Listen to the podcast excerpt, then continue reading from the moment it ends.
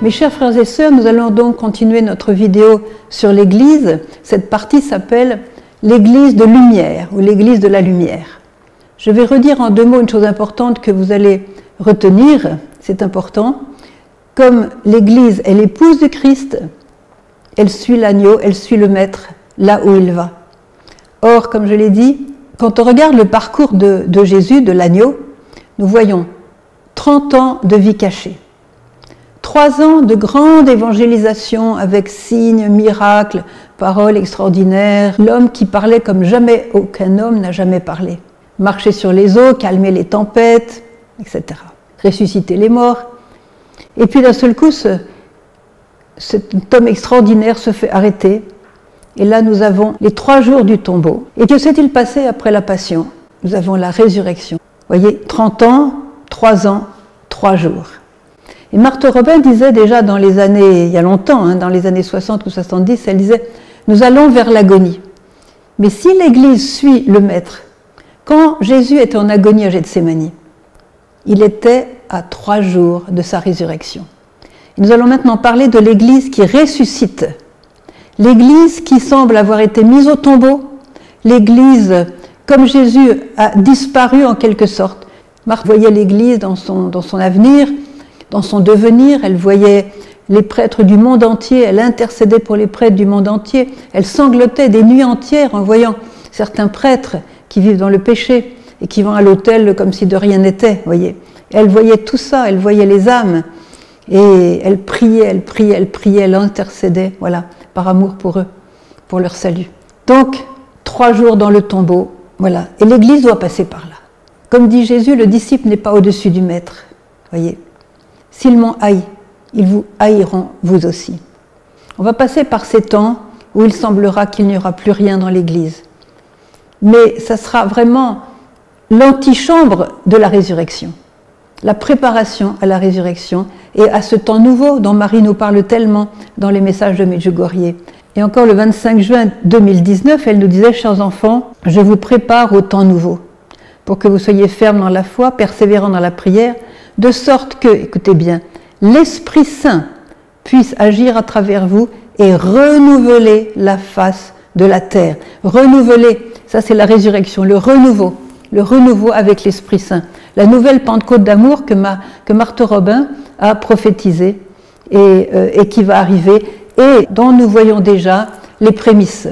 Puisque même Maria Pavlovitch, qui tous les ans se rend dans la cathédrale de Vienne, avec le cardinal Schönborn, elle rassemble pas mal de personnes là, et puis elle donne un petit enseignement après l'apparition. Et en 2018, elle disait le triomphe du cœur immaculé a déjà commencé. Et nous le voyons, il y a beaucoup, beaucoup de signes de ce renouveau. Moi, je connais des communautés qui sont assez nouvelles et qui sont remplies de l'Esprit Saint, qui, sont, qui prient quelquefois des nuits entières, qui sont courageux, qui, qui jeûnent, qui, qui, évangélise dans la puissance de l'Esprit Saint. Je ne vais pas énumérer tout ce que je, tout ce que je connais, mais c'est extraordinaire. La, puissance de l'Église souterraine, je dirais, celle qui est encore cachée, humble, voyez. Et je voudrais relier ça aussi à la vision du jeune Ratzinger lorsqu'il était en, Allemagne, il était donc professeur de théologie, et il a eu d'avance la vision de l'Église. Je voudrais partager avec vous certaines de ces paroles qui vont vous montrer l'avenir proche de l'Église. Déjà, nous sommes rentrés dans un temps apocalyptique. Ça, c'est, vous voyez, j'ai pas besoin de vous expliquer le fait que en, quelques semaines, en peu de semaines, le monde entier avait fermé ses églises. On n'avait jamais vu ça. Il y a d'autres signes comme ça où euh, il y a une, avec la, chute économique, euh, on va peut-être avoir la faim, on va peut-être avoir d'autres pestes, d'autres virus, d'autres enfermements. Et parallèlement à ça, des choses magnifiques qui se passent. Alors, écoutez bien. Si l'Église doit plonger dans une grande épreuve, à l'instar de son Maître, comme cela a déjà bien commencé hein, dans ce temps que nous vivons, il est vrai que nous les chrétiens, plus nous serons petits et plus nous serons invisibles à l'ennemi. Alors le professeur Ratzinger, voilà ce qu'il disait. Il parlait d'une Église pauvre, dépouillée de ses biens et de ses prérogatives, persécutée, cachée humble, mais remplie de l'Esprit Saint, fervente. Et Marthe Robin disait lorsqu'il disait Il n'y aura plus rien, apparemment, apparemment, sauf quelques foyers de ferveur. Et nous voilà dans ce que la Vierge a demandé depuis maintenant presque 40 ans. Chers enfants, je vous invite à créer des groupes de prière. Je vois que l'Esprit Saint agit dans les groupes de prière et dans le monde entier. Et Medjugorje a suscité des milliers de petits groupes de prière. Des petits groupes de prière, peut-être qui ne payent pas une mine, voyez, euh, des braves personnes qui se réunissent 3, 4, 5, 6, 10 peut-être, peut-être plus, voyez, des familles qui se mettent à prier ensemble. Voilà ces petits foyers de, de ferveur que la Sainte Vierge tisse depuis des années. C'est le tissu sûr de l'Église. Et c'est important d'en faire partie, voyez d'habiter donc le manteau de la Vierge qui suscite ces petits îlots, ces petits foyers de lumière, de ferveur, de, fidélité à Dieu, de fidélité au commandement, dans les vagues du monde actuel, dans les persécutions et surtout sans la peur, car là où il y a la peur, il n'y a pas l'amour. Donc on a choisi l'amour. On n'a pas peur parce que notre Maître est victorieux. On est dans le bateau de Jésus. Alors euh, je continue ma lecture. Cette Église aura perdu son pouvoir avec un grand P, vous voyez le pouvoir.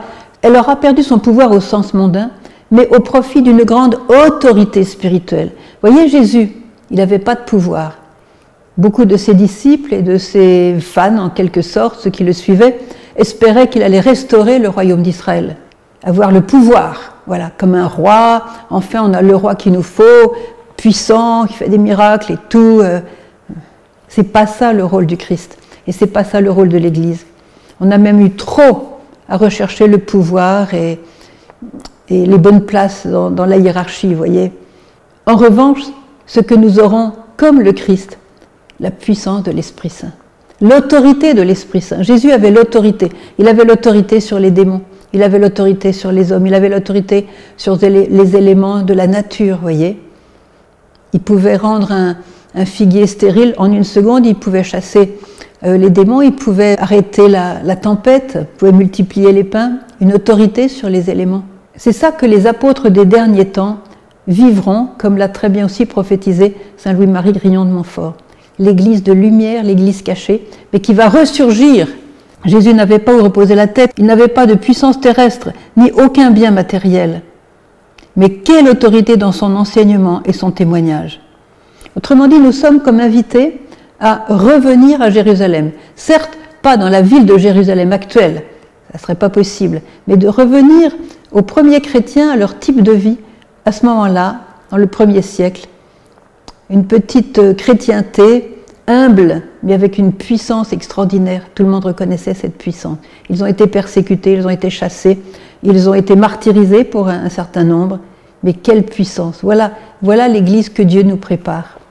Nous allons donc être sur la trace des premiers chrétiens qui n'avaient certes pas pignon sur rue, mais qui vivaient tellement dans la mouvance du Saint-Esprit à la suite du Christ qu'ils ont inondé le monde de leur lumière.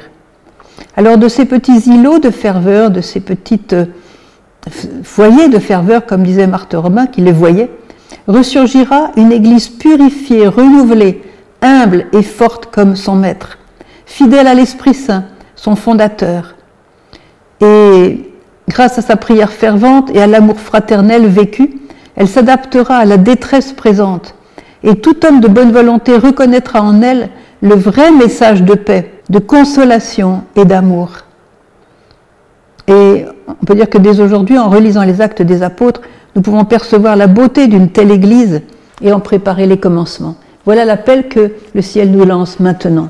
Donc c'est une invitation de la part de la Vierge à à former des groupes de prière. Si vous ne faites pas encore partie d'un groupe de prière, formez un groupe de prière et n'oubliez pas la parole de Marie que votre premier groupe de prière soit d'abord votre famille. Voilà. Donc nous allons vers des temps nouveaux dont Marie a parlé. Ces temps nouveaux, nous n'aurons pas idée de comment ils seront. Et nous savons qu'elle a dit ce sera un temps nouveau, un temps de paix que mon cœur attend avec impatience. Et régulièrement, elle nous reparle d'un temps nouveau. Elle nous prépare à ce temps nouveau. Elle nous prépare par tous ces messages, la prière, le jeûne, l'Eucharistie en particulier. Voyez. Alors, je voudrais dire un mot sur la France, que je suis sûre que vous êtes très intéressés par les prophéties sur la France. Je vais prendre d'abord Marthe Robin, française, stigmatisée pendant 50 ans, a dit de la France que la France tomberait très bas. même plus bas que les autres nations, à cause de son orgueil et à cause des mauvais chefs qu'elle se sera choisie. Mais ce sera comme une balle qu'on lance par terre et qui se relève aussitôt. Donc ça sera intense, cette chute, cet anéantissement apparent de la France, ça sera vraiment rapide et elle se relèvera aussitôt et c'est la Sainte Vierge qui viendra la sauver. C'est la Sainte Vierge qui va la sortir de sa boue, en quelque sorte, de cette boue, de cette apostasie dans laquelle elle s'est plongée malheureusement, tristement. Et Marthe disait, quand on verra la résurrection de la France, à nouveau, elle enverra des missionnaires dans le monde entier et elle retrouvera sa vocation de fille aînée de l'Église. Et elle disait, quand vous verrez les jeunes partir en mission dans le monde, ce sera le signe que cette résurrection de la France est proche.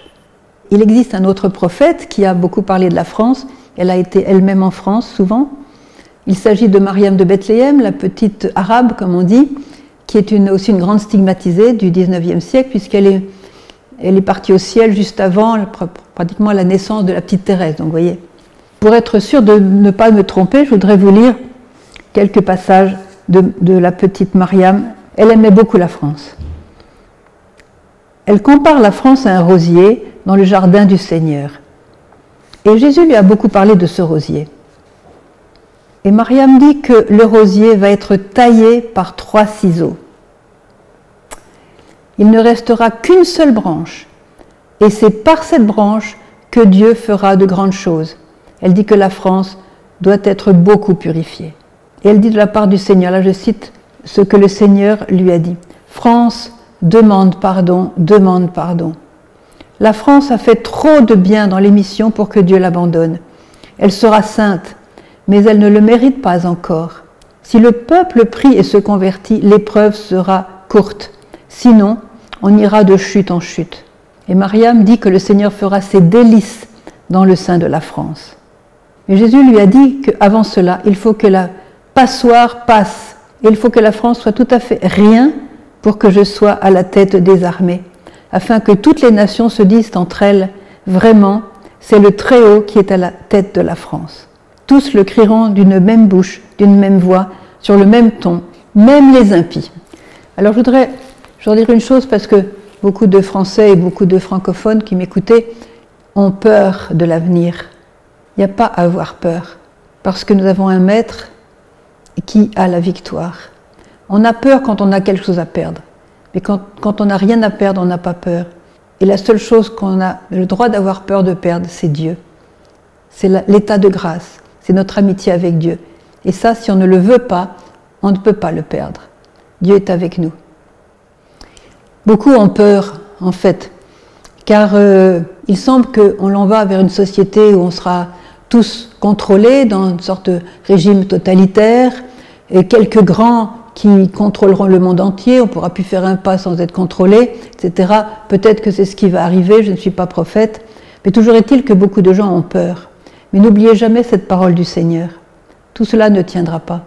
Parce que comme dit le Seigneur, tout plan que mon Père n'a pas planté sera arraché.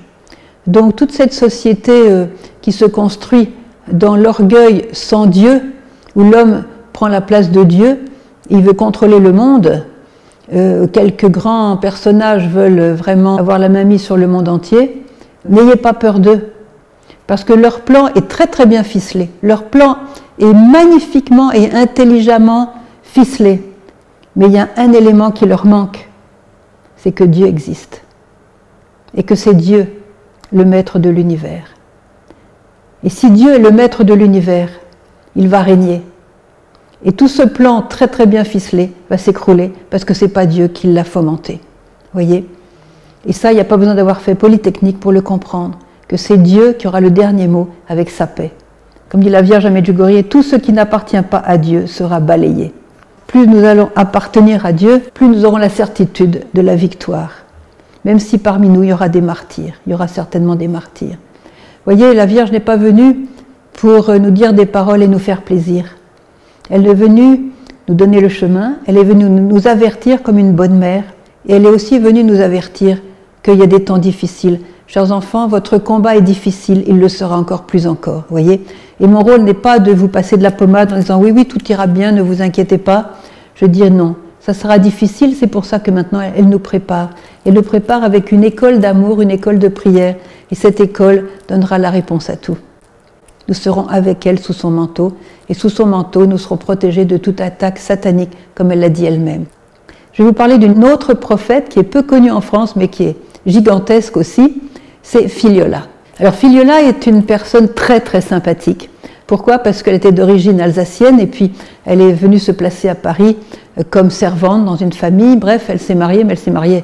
Euh, lui, il s'est révélé comme un monstre qui l'a persécuté toute sa vie. Et Filiola était très simple et elle a appris, elle a le français dans les faubourgs de, de Paris euh, malfamés. Donc elle parlait argot en fait. Et elle a eu des grâces mystiques extraordinaires et elle parlait au Seigneur en argot. Vous voyez? Non, c'est vraiment, c'est vraiment très sympathique. Alors elle a elle a reçu un double don de Dieu au moment d'une grâce, la grâce de la transverbération que beaucoup de mystiques ont connue et qui consiste à recevoir en soi le cœur du Christ.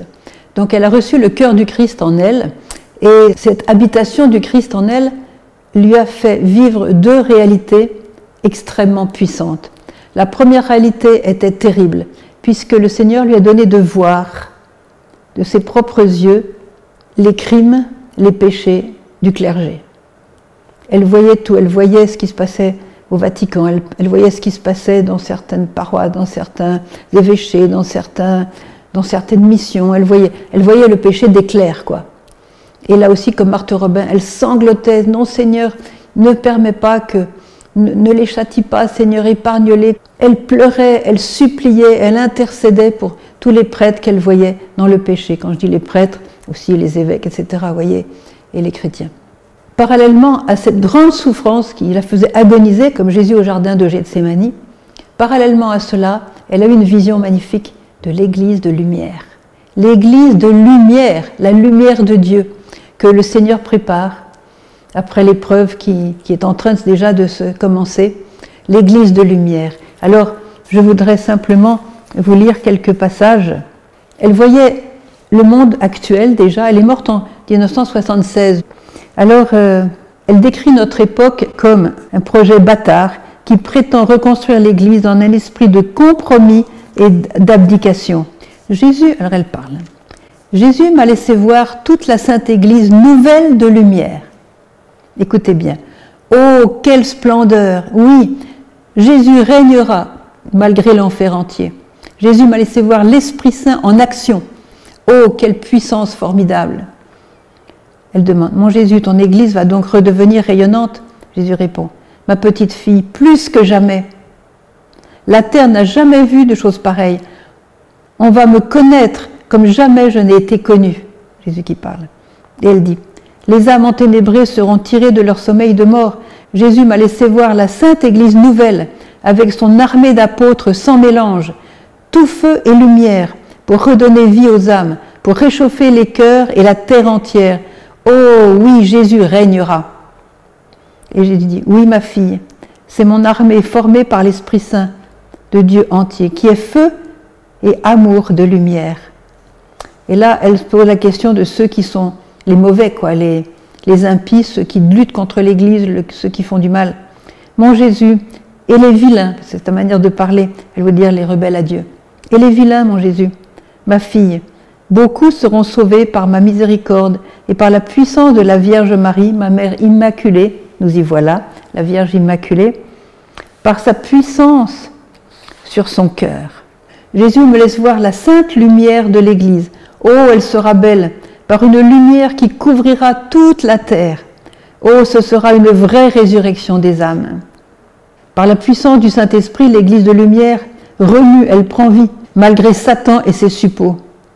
Elle se forme par les petits que Jésus a choisis comme victimes de réparation. Et il y en aura beaucoup. Jésus m'a laissé voir, oh, de si belles âmes fidèles à l'amour divin. Et Fignola a une grâce tout à fait particulière, c'est qu'elle voyait en esprit les nouveaux apôtres, les nouveaux apôtres des derniers temps dont parle Saint Louis Grignon de Montfort, et elle en connaissait certains. Alors, elle voyait en esprit les nouveaux apôtres que Dieu prépare dans l'ombre, formés pour être de vrais saints, tout amour, toute lumière, tout feu. Par eux, Jésus va rebâtir son Église, délabrée par de faux esprits. Et elle est impatiente de voir les futurs apôtres entrer en action. Et elle s'adresse à eux. Je vous vois, donc les nouveaux apôtres, les futurs, je vous vois comme des flambeaux formidables. L'Esprit Saint bouillonne en vous, vous brûlez. Il y a des milliers et des milliers qui vous suivront. Oh, moi aussi, je voudrais être apôtre. Mais, alors c'est là où elle parle de l'enfantement. Pour en arriver là, mais l'enfantement sera douloureux. L'Église de lumière prendra naissance à travers un grand bouleversement. Écoutez bien, un grand bouleversement. Il me semble que ça a commencé. Il arrive ce que Jésus m'a laissé voir, et le sang va couler. De cette épreuve résultera une purification, un nettoiement dans l'Église. Jésus fera de ses vrais fidèles, et surtout des petits, un rempart pour repousser l'ennemi. Il y aura une nouvelle Pentecôte, voyez, comme Marthe Robin prophétisait, il y, il y aura une nouvelle Pentecôte, ou si vous voulez, l'illumination des consciences, dont Marie parle aussi à Garabandal et dans d'autres lieux. À Medjugorje, elle n'a pas parlé de l'illumination des consciences, mais elle le fait. Je connais beaucoup de gens qui sont venus à Medjugorje qui ont vécu cette expérience de l'illumination des consciences. Un jour, il faudra que je fasse une vidéo là-dessus. L'Église sera toute lumière, splendeur de lumière. En attendant ce renouvellement, il faut tenir bon dans la fidélité de chaque jour et la patience de la foi. Un jour, Filiola était vraiment accablée par la douleur, par la souffrance, et elle s'est plainte à Jésus. Et elle a dit, Mon Jésus, j'étouffe dans cette marée de péché. Ma fille, répond Jésus, je te laisse voir le péché, mais regarde le soleil qui se lève pour réchauffer les cœurs et la terre.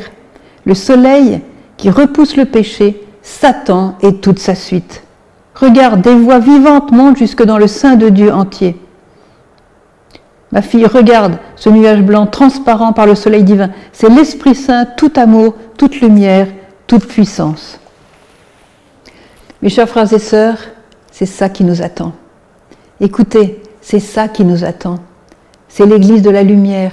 Alors, l'Église de la lumière, elle sera formée par les petits, pas par les orgueilleux, pas par les grands qui, se prennent pour quelqu'un elle sera formée par des petits humbles, parce que c'est dans les humbles que le Seigneur habite. Il n'y a pas de place pour le Seigneur dans le cœur des orgueilleux, il est tout gonflé, mais il y a de la place pour Dieu dans le cœur des petits. Donc soyez courageux, vous qui êtes petits, peut-être méprisés, incompris, mis à part, moqués peut-être, persécutés peut-être. Il y en a beaucoup parmi vous qui sont persécutés, même par leur propre famille, par leurs propres collègues de travail. J'en connais beaucoup qui souffrent au travail à cause de ça, parce qu'ils sont moqués, ils ont le malheur d'aller à l'église, vous pensez, ils ont le malheur de prier le chapelet, vous pensez, et alors ils sont, ils sont regardés comme des pauvres types, quoi. Eh bien tant mieux, tant mieux, Jésus aussi a vécu ça. Il a été méprisé, il a été châtié, il a été mis à part, il a été, euh, voilà, il a été persécuté. Nous sommes comme lui. Mariam de Bethléem, quand elle part du rosier qu'est la France, il sera taillé par trois ciseaux. Et donc il restera une seule branche. Ça veut dire que la France va, va souffrir. Je dois vous livrer maintenant quelques paroles des voyants de Medjugorje que j'ai glanées dans toutes leurs interviews et tout ça.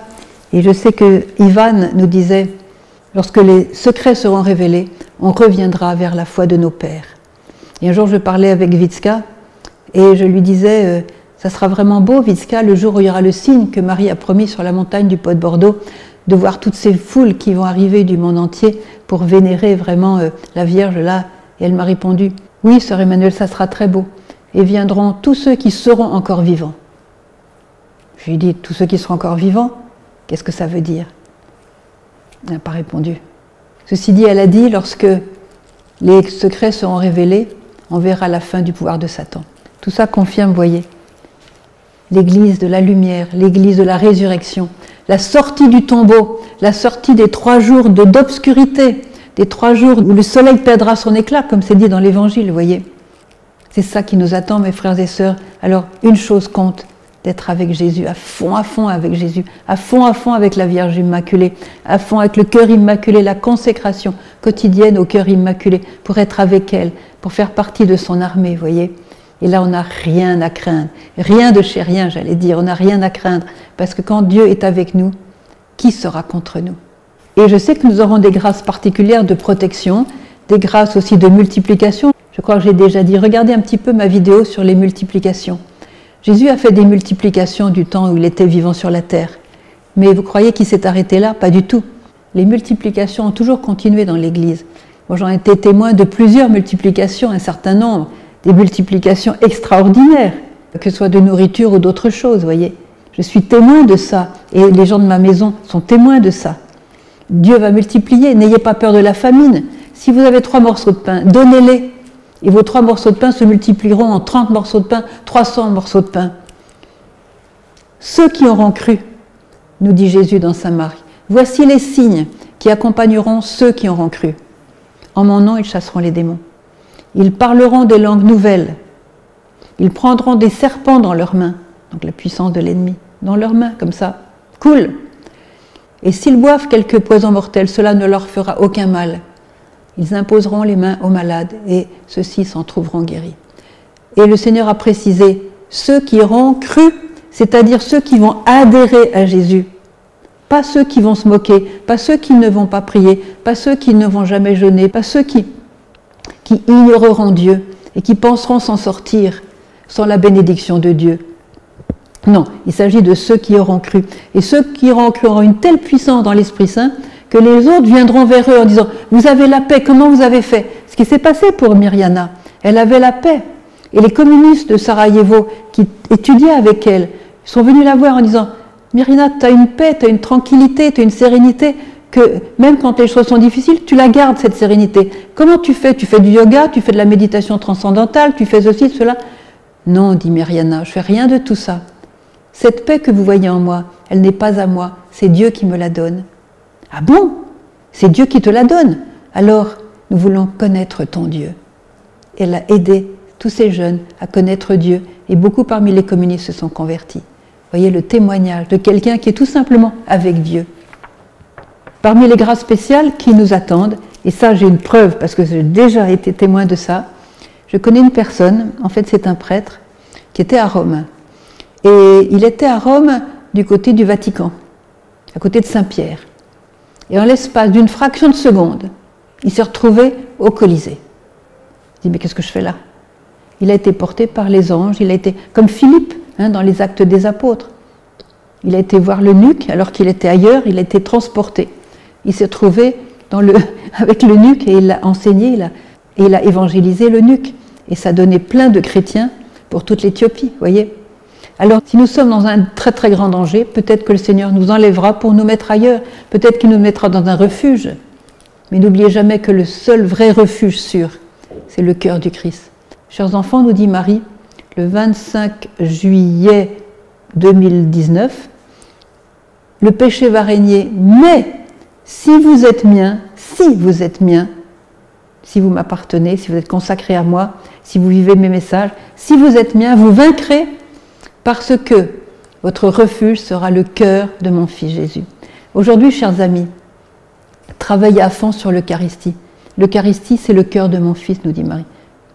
C'est le cœur. Allez adorer Jésus dans les tabernacles, qu'il soit fermé, qu'il soit ouvert, que Jésus soit exposé sur l'autel ou pas. Voyez, ne laissez pas vos églises comme ça. Je connais quelqu'un qui aimait tellement Jésus que pendant l'heure de break entre le travail du matin et le travail de l'après-midi, il passait devant l'église, il se mettait à genoux devant la porte fermée. Pendant deux ans, par tous les temps, par moins 10 l'hiver et par 40 degrés l'été, pendant deux heures, il était à genoux devant la porte fermée de l'église. Jusqu'au jour le curé s'est dit, mais il faudrait quand même que je vois un petit peu qui c'est, cet homme bizarre. donc il lui a donné les clés de l'église et est venu prier. Et maintenant, cet homme, qui est un simple laïc, mais qui a beaucoup de prières, beaucoup de jeûnes, beaucoup, un amour du Christ fabuleux. Peut-être qu'il a aussi une grâce de transverbération, je ne sais pas. En tout cas, il a vraiment le cœur du Christ en lui, la compassion du Christ, la miséricorde du Christ et la puissance, l'autorité du Christ, voyez. Et maintenant, cette église déborde de, gens qui viennent prier avec lui, voyez. Même l'évêque vient prier avec lui. Alors donc, nous aurons ce, phénomène qui est donc la, la grande effusion du Saint-Esprit qui prendra toute la terre. Que tu sois bouddhistes, hindous, musulmans, juifs, chrétiens, orthodoxes, euh, ceci, cela, euh, même satanistes, le Saint-Esprit tombera sur tout le monde. La nouvelle Pentecôte d'amour. La première Pentecôte est tombée sur onze hommes, les onze apôtres, il n'y avait plus Judas, et Marie. voyez, et d'autres disciples qui étaient là aussi. Mais là, ça sera mondial. voyez, et ça, c'est ce que le Seigneur nous prépare. par tous ces prophètes, partout, puis on le voit. Cette nouvelle Pentecôte d'amour a déjà commencé. Et cherchez les signes, demandez à la Vierge de vous montrer les signes, elle vous les montrera. L'illumination des consciences. Chacun se verra dans la vérité de la lumière de Dieu. Et ceux qui seront dans le péché jusqu'au cou, ça sera terrible, terrible, terrible, ça sera la tentation du désespoir, de se tuer même, voyez, parce qu'ils ne supporteront pas de voir l'horreur de leur péché et des conséquences de leur péché. Mais ceux qui sont en état de grâce, c'est-à-dire une bonne confession avec le renoncement sincère au péché, en se plongeant dans la miséricorde, dans l'océan de la miséricorde de Dieu, qui nous attend avec les bras ouverts, avec, avec un cœur extraordinaire, eh bien ceux-là seront heureux de l'illumination des consciences parce qu'ils verront qu'ils ont, ils sont vraiment en union avec le Seigneur, avec le grand vainqueur, avec la lumière incréée, voyez. Et ce cœur si désirable que nous désirons tous, cette soif que nous avons tous en nous-mêmes, les gens les pires, les pires criminels, ils ont une soif de Dieu, mais ils ne le savent pas parce qu'ils n'ont pas, se sont pas assis pour essayer de comprendre de quoi ai-je soif, vraiment, voyez. Je voudrais parler aussi d'un cri que Marie pousse pratiquement tous les mois, et les voyants sont bien conscients de ce cri, c'est elle nous supplie de prier pour les prêtres. Les prêtres, nous dit-elle, sont des ponts, des ponts entre la période que nous vivons maintenant, qui est une période de chaos, et qui nous mène vers le nouveau temps.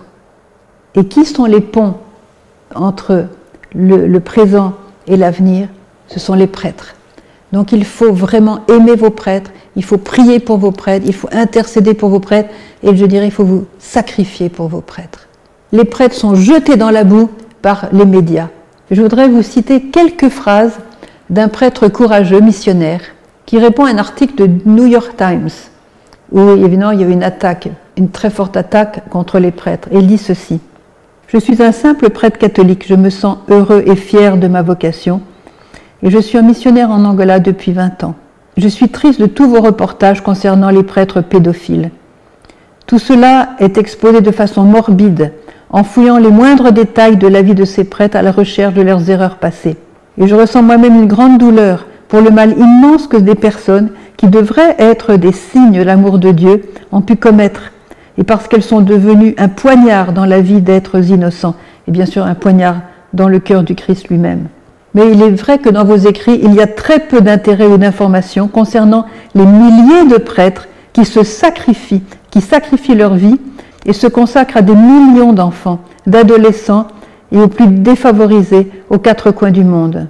Peut-être que nous ne lirons jamais dans votre journal que j'ai dû transporter beaucoup d'enfants souffrant de dénutrition par des chemins minés à cause de la guerre en 2002 en Angola, car ni le gouvernement ne pouvait rien faire, ni les ONG qui n'y étaient pas autorisés, que j'ai dû enterrer des douzaines d'enfants morts à cause des déplacements de population du fait de la guerre. Ça ne vous intéresse pas de savoir que nous ayons sauvé la vie à des milliers de personnes au Mexique au moyen du seul centre de santé existant dans une zone de 90 000 km avec la distribution d'aliments et de semences. Ça vous intéresse peut-être pas que nous ayons pu y procurer l'éducation et des écoles dans ces dix dernières années à plus de 110 000 enfants, et qu'avec d'autres prêtres, nous avons eu à secourir près de 15 000 personnes dans les campements de la guérilla, après qu'ils ont rendu les armes, parce que les aliments du gouvernement et de l'ONU n'arrivaient pas.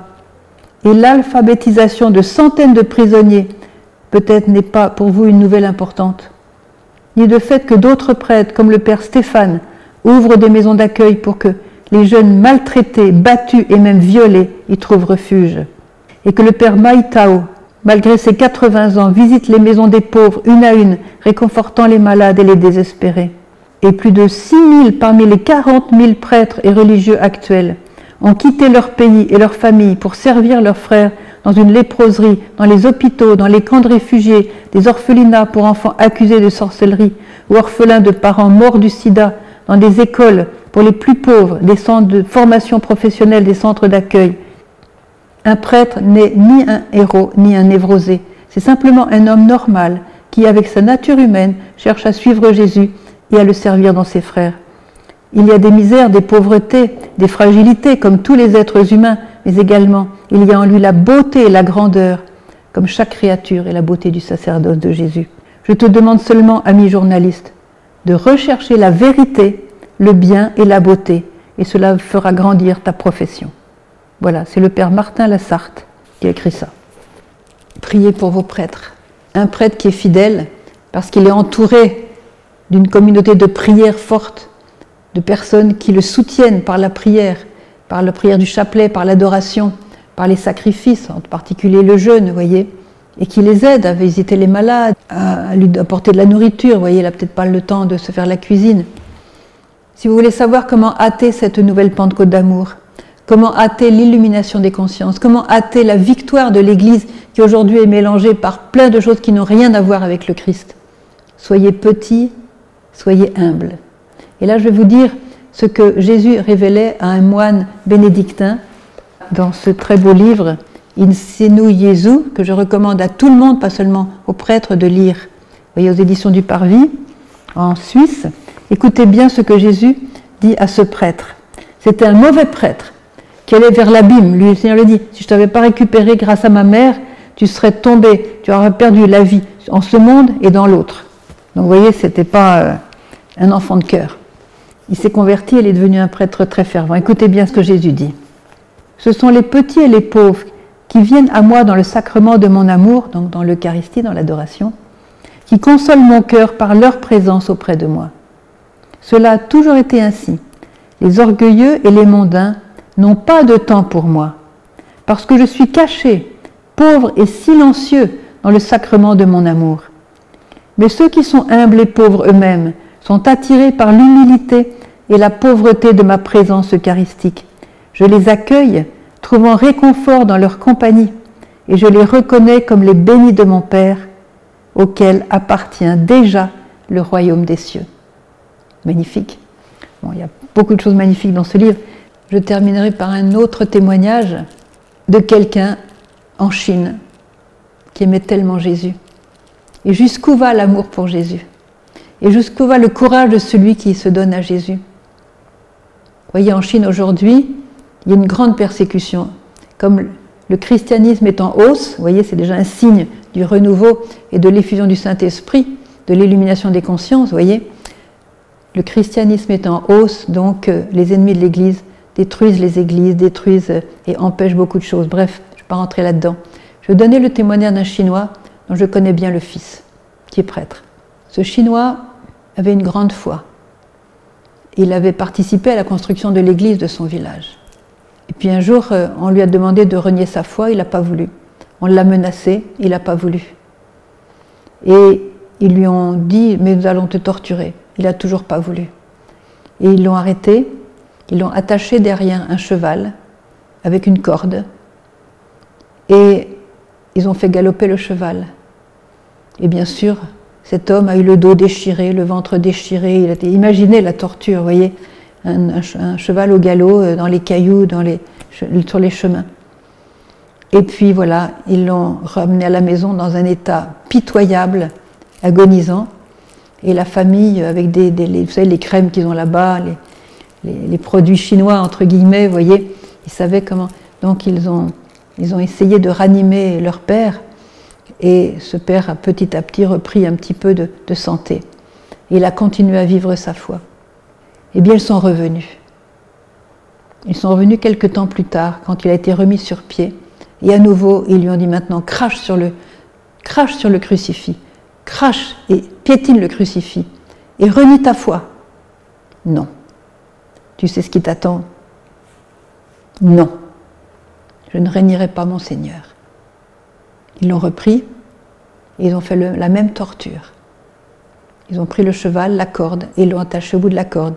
Et il a été traîné comme ça pendant des kilomètres et des kilomètres. Et puis ils l'ont abandonné dans un champ, comme mort. Ils se sont dit, il est mort, ça y est, on le laisse. En réalité, il n'était pas complètement mort. Et comme il avait plu cette nuit-là, il a été réveillé par la fraîcheur de la pluie. Et il a mis un temps fou, fou, fou, avec à quatre pattes pratiquement, vous voyez, avec ses bras comme ça, centimètre par centimètre, il est revenu à la maison. Ils l'ont accueilli, ils l'ont caché. Il a fini sa vie comme ça, dans la prière. Eh bien, cette famille-là a eu plein de vocations religieuses, des prêtres, des religieux. des gens qui évangélisent la Chine, les apôtres des derniers temps.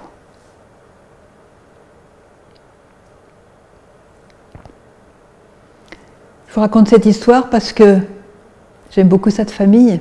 Ils m'ont accueilli très gentiment. Et quand j'ai dit, mais tu devrais écrire, tu devrais écrire un livre, un témoignage sur ton, sur ton père. Non, sœur Emmanuel, je ne ferai jamais ce témoignage. Dans toutes les familles, il y a eu des cas comme ça. Voilà les chrétiens. Voilà les vrais chrétiens, ceux qui appartiennent vraiment au Christ. Je ne prophétise pas que tout le monde va être torturé de cette manière, mais il faut nous préparer. Et Marie nous dit, chers enfants, je vous prépare au temps nouveau. Beaucoup d'entre nous verront les temps nouveaux, peut-être certains ne le verront pas, mais en tout cas nous sommes tous là à vouloir les préparer.